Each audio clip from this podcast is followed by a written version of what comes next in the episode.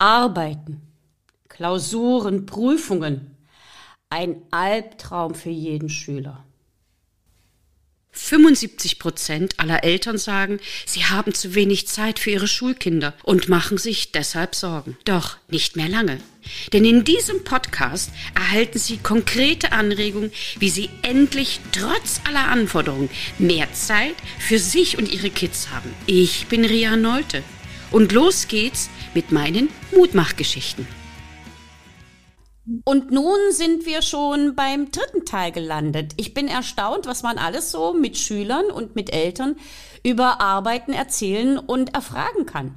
Und damit begrüße ich wieder ganz herzlich Frau Kleta Bohmann und den Tristan. Hallo, einen wunderschönen guten Abend. Hallo, liebe Frau Neute.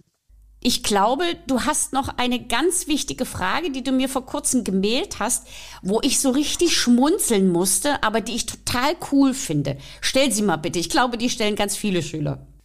Okay, sollte man am besten für die Arbeit vielleicht ähm, kleine Lernkarteikarten schreiben oder so? So hast du das aber nicht formuliert. Du hast das viel witziger formuliert. Was hast du mir gesagt? Darf man Spickzettel schreiben? genau, darf man Spickzettel schreiben. Dazu eine kleine Anekdote. Also ich selbst bin schon mal rausgeflogen, weil ich gespuckt habe, als ich Studentin war. Das so ganz nebenbei, nur unter uns. Ich habe äh, vor einigen Jahren, ach, vor vielen, vielen Jahren, da war ich noch sehr jung, ich glaube, ich war Anfang 30, habe ich in Geografie vorn gesessen und wir haben, wir haben, Schüler haben eine Kurzarbeit geschrieben und habe dann hochgeguckt und habe gesehen, dass ein Schüler immer so machte. Er guckte immer vom Blatt zwischen seine Beine. Ich dachte, was macht er denn da? Und dann bin ich aufgestanden, bin rundrum gegangen und bin von hinten an ihn ran. Und er machte wieder so, das darf man heute ja nicht mehr sagen, und habe dann mit meiner Hand über seine Schulter auf seinen Sitz gegriffen und habe da einen Spickzettel rausgezogen, der zwischen seinen Beinen lag. Der war so erschrocken und ich war hinterher selber erschrocken, weil äh, in diese Region sollte der Lehrer nicht greifen. Wobei ich natürlich auch äh, nichts berührt hatte. Ähm, wir sind dann beide kurz vor die Tür gegangen, nachdem die Kurzarbeit beendet war. Ich habe mich entschuldigt und er hat zu mir gesagt, Frau Nolte, Sie sind der erste Lehrer gewesen, der das gesehen hat. Und ich habe es schon oft gemacht. Und ich muss mich bei Ihnen bedanken. Ich mach's nie wieder. ich habe ihn später dann noch mal wieder getroffen und er ist Kontrolleur bei der Flugabfertigung geworden und hat gesagt, Sie haben mich inspiriert. Aber es ist schon ganz, Dann ganz. Hatte es ja mal was Positives. Richtig.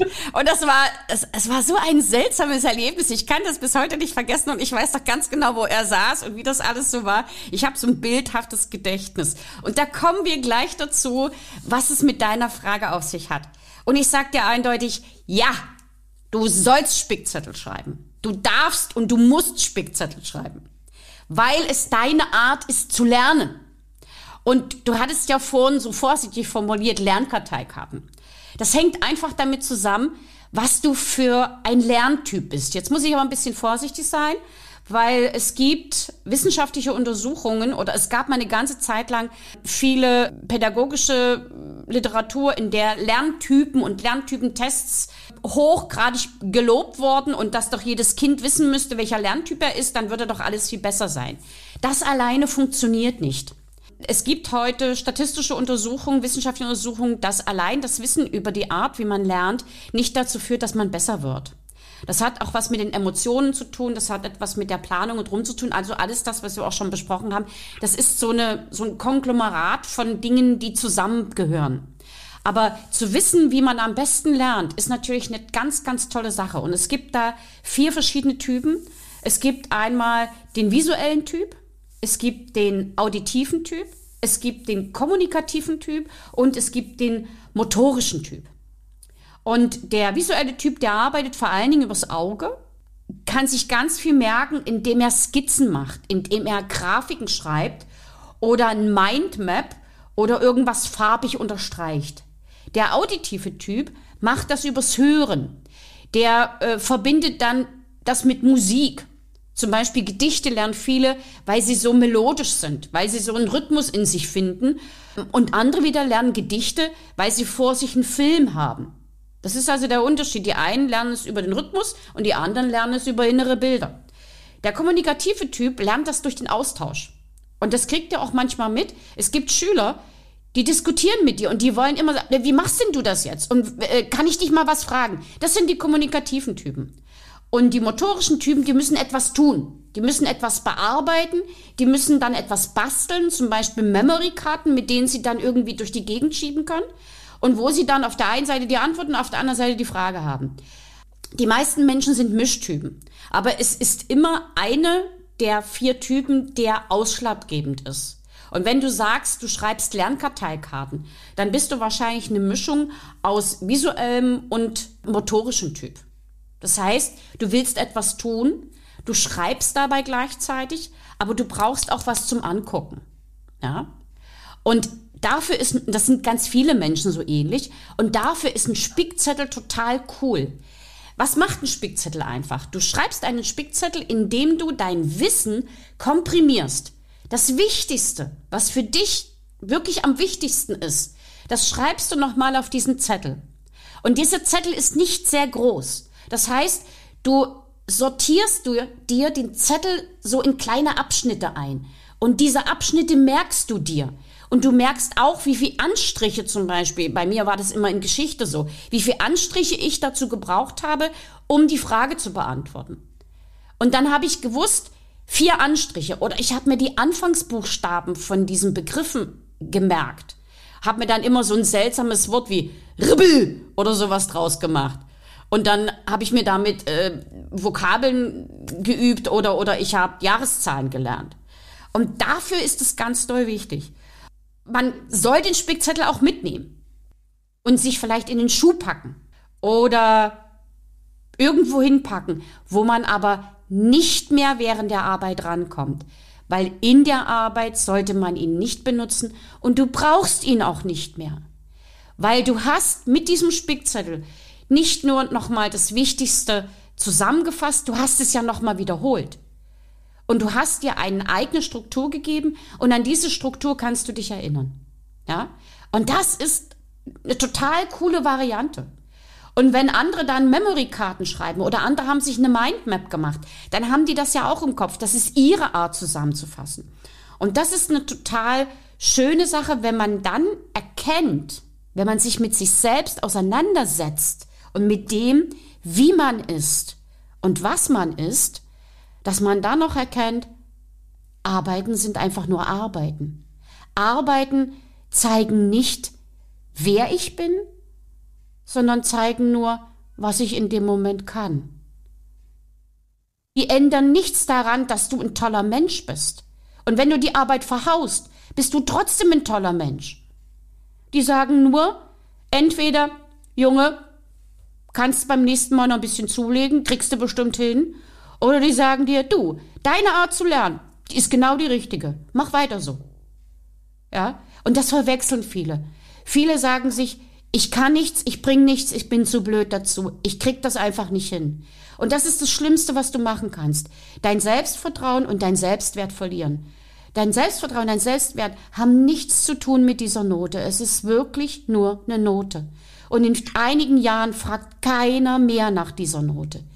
In einigen Jahren wird man erstaunt sein, dass du neben deiner Schulzeit noch Fußball gespielt hast und dass du anderen Leuten geholfen hast und dass du dich engagiert hast als Klassensprecher.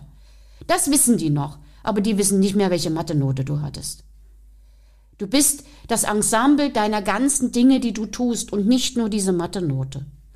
Und das ist das Wichtige, das Mindset, dass du dir sagst, es ist gut und richtig, dass ich mich vorbereite. Und es ist auch gut und wichtig, dass ich hier eine gute Leistung bringe. Aber wenn das nicht klappt aus irgendwelchen Gründen heraus, dann muss ich nicht verzweifelt sein. Und dann noch ein kleinen Tipp. Visualisiere. Das hat sogar Boris Becker gemacht. Boris Becker hat immer seine Siege visualisiert. Und zwar vorher. Der hat sich vorher hingesetzt, das hat auch Henry Maske gemacht, der hat sich vorher hingesetzt und hat sich überlegt, ich will siegen. 6 zu 2. Genauso. Und der letzte Schuss geht in die Ecke. Und genauso ist es gekommen. Das Interessante daran, das klingt so ein bisschen esoterisch, ist es aber nicht. Man organisiert die Wirklichkeit immer zuerst in seinen Gedanken. Du kannst ganz, ganz viel mit deinem Mindset, mit deinen Gedanken machen. Und wenn du sagst, ich verhau das, dann verhaust du die. Wenn du sagst, ich schaff das, dann schaffst du es. Und weißt du, wer eine der berühmtesten Menschen war, die das genutzt haben? Barack Obama. Yes, we can. Der hat ja. eine ganze Nation dazu gebracht zu sagen, yes, we can. Und die haben eine ganze Menge gekonnt. Die haben eine ganze Menge geschafft. Da ist viel entstanden. Es gab auch viele Probleme. Aber äh, ein Riesenland zu organisieren, auf eine Art und Weise, dass die Menschen das Gefühl haben, es geht vorwärts, ist schon eine Leistung. Ja? Das kriegt man immer hin. Das nennt man so ein bisschen, manche sagen vorausschauende Prophezeiung. Das, was ich mir erzähle, das passiert dann auch. Und wenn ich mir sage, ich kann Mathe, dann kann ich Mathe. Vielleicht nicht so gut wie manche andere, aber so, wie ich es am besten kann. Was sagt Mama? Kleta Bohmann? Ähm, absolut richtig.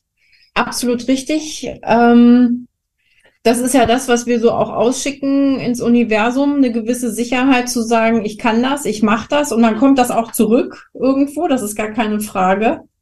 Und äh, wenn wir uns etwas wirklich vornehmen, ich glaube auch, dass da ähm, ja viel Energie im Spiel ist und dass man dann seinen Weg leichter geht, sagen wir es mal so, und eben das entsprechend ausstrahlt und dass die Welt das einem auch zurückgibt.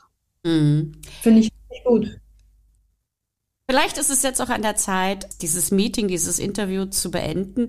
Ich danke euch, dass ihr so ganz tolle Fragen gestellt habt und dass ich mal so ein bisschen aus der, äh, aus der persönlichen Kiste plaudern konnte, aus dem Nähkästchen. Ähm, habe gerade heute mich mit Schülern unterhalten und da ging es auch darum, dass sie sich Sorgen machen und dass sie Schulnarben schon als Siebenklässler davon getragen haben. Und da habe ich gesagt, wisst ihr was?